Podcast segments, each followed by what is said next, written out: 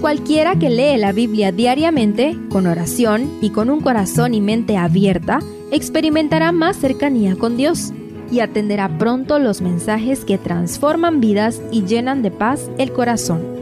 Únete en la lectura de la Biblia en Reavivados por su palabra.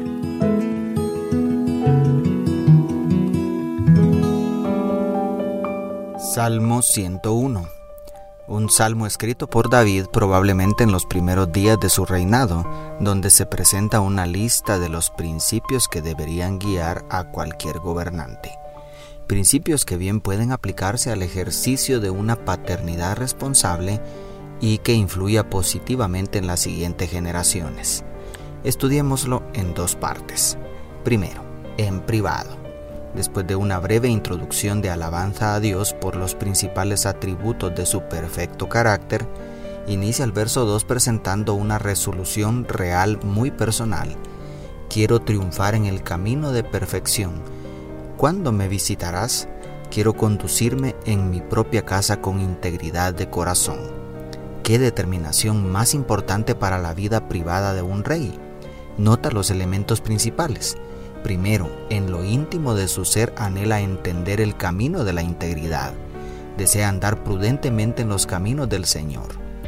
Segundo, al final del versículo insiste en que esa integridad, esa vida intachable, quiere empezar viviéndola en su propio palacio.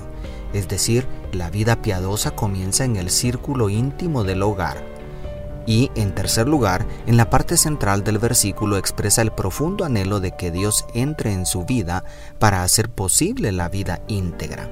Es decir, no se trata solamente de respetar una serie de normas y leyes, se trata de sostener una relación, una comunión íntima con el dador de todas las cosas.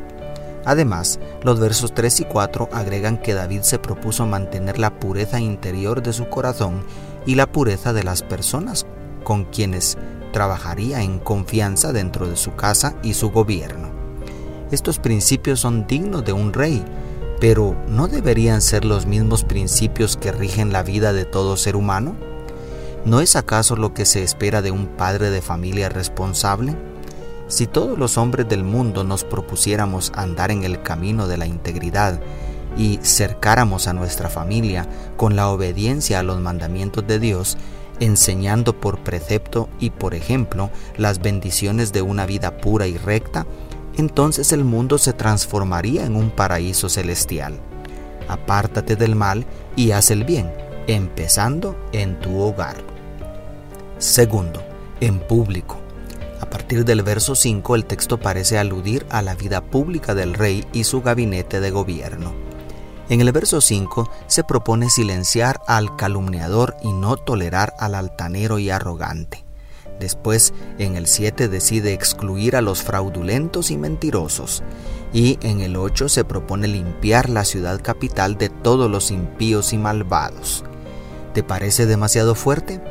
Pues es la única manera inteligente de lidiar con el pecado. En la guerra espiritual que rodea al gobierno de Israel, al gobierno de nuestros hogares y en cualquier sociedad, cultura y época, no debe haber lugar para la negociación con el mal. El pecado es un cáncer maligno que debe extirparse de raíz y con la urgencia del caso. Todos debemos comprender que no solo somos responsables de lo que hacemos y decimos, también somos responsables de lo que permitimos que los demás hagan.